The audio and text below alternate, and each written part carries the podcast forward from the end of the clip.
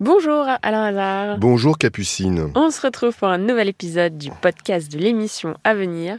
Le thème, là, tu viens de m'expliquer hors micro. On prend le temps cette semaine, mais dans ces PVA, on ne lâche rien. Oui, tu sais que on aime bien avoir des cas inédits, mais on aime bien aussi revenir sur des cas, Mhm. des cas qui bloquent, qui traînent. Donc on les rappelle, on rappelle les auditeurs. On rappelle euh, les parties avec qui ils sont en conflit. On essaye effectivement de ne pas lâcher l'affaire. Nous aurons donc d'abord simplement un cas inédit euh, dans l'émission et plus euh, effectivement des retours de on ne lâche pas l'affaire. Cas inédit, nous avons Aurélien qui est tombé en panne avec son camion. Il a commandé en- un moteur d'occasion qu'il a payé quand même 2860 euros. Ok. Malheureusement, ce moteur est arrivé défectueux chez son garagiste. Mhm, Le professionnel l'a logiquement refusé et renvoyé. mhm. Aurélien lui réclame son remboursement. Il ne l'a toujours pas. D'accord. Et comme on est sur le thème de la voiture, nous avons également un gros retour sur Nathalie. Elle s'est fait voler sa voiture achetée cinq mois plus tôt à une concession, c'était en juillet 2021. La voiture a été retrouvée, mais elle n'a pas pu la récupérer. Et pour cause, la voiture était déjà volée avant son achat. Non.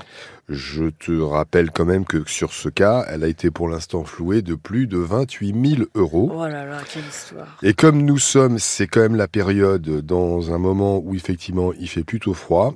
On reviendra sur le cas de Christine qui n'a pas de chauffage. En août 2021, elle a fait installer une pompe à chaleur avec une prime de l'État. Tu sais que les primes de l'État permettent effectivement à des gens qui euh, n'ont pas forcément le budget, ça leur permet quand même de payer un Bien peu moins cher. Il y a un investissement, mais grâce à la prime de l'État, c'est un peu moins cher. Oui. Cette pompe à chaleur, bah, elle n'a jamais fonctionné. L'installation a pourtant été validée, la société a été réglée, mais elle ne vient jamais réparer.